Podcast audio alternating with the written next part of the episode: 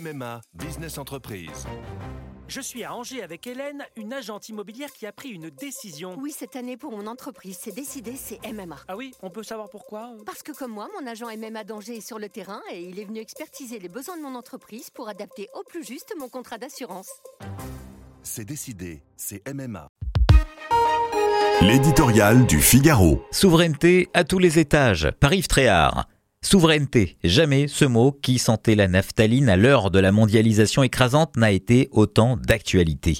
Réapparu de temps en temps à l'occasion de la pandémie, quand la France s'est réveillée sans masque à portée de main, il est au cœur de la crise agricole. Jeudi, Emmanuel Macron et Gabriel Attal n'avaient que ce mot à la bouche. Le président de la République, depuis Bruxelles, où il participait à un sommet des 27, a affirmé qu'il fallait réviser en profondeur l'approche européenne de la politique agricole, changer de logiciel et de de modèle de production. Le chantre de la Startup Nation, de l'intégration européenne la plus poussée, se faisait soudain l'avocat d'une forme de bon sens à la ferme, d'une souveraineté certes européenne, mais avec des dérogations nationales et des simplifications, des formules jamais entendues à l'Elysée depuis sept ans. Gabriel Attal, qui était à Paris pour éteindre l'incendie dans les campagnes, a promis quant à lui d'inscrire la souveraineté dans la loi. Mieux, de consacrer l'agriculture dans le code rural comme un intérêt fondamental de la nation.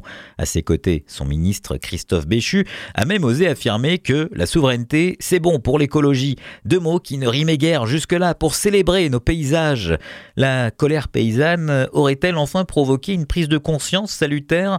Aurait-elle servi de lanceur d'alerte général pour signifier qu'il n'est plus possible que la France se laisse déposséder de ses savoir-faire, de ses qualités, de ses valeurs, au sens propre comme au sens figuré, de son avenir, de son destin?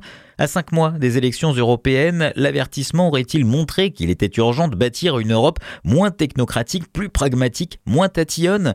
Il y a bien longtemps que ce besoin de souveraineté, de réappropriation, chanté à tous les étages du pouvoir exécutif, aurait dû surgir comme une évidence. Il aurait évité bon nombre d'erreurs stratégiques.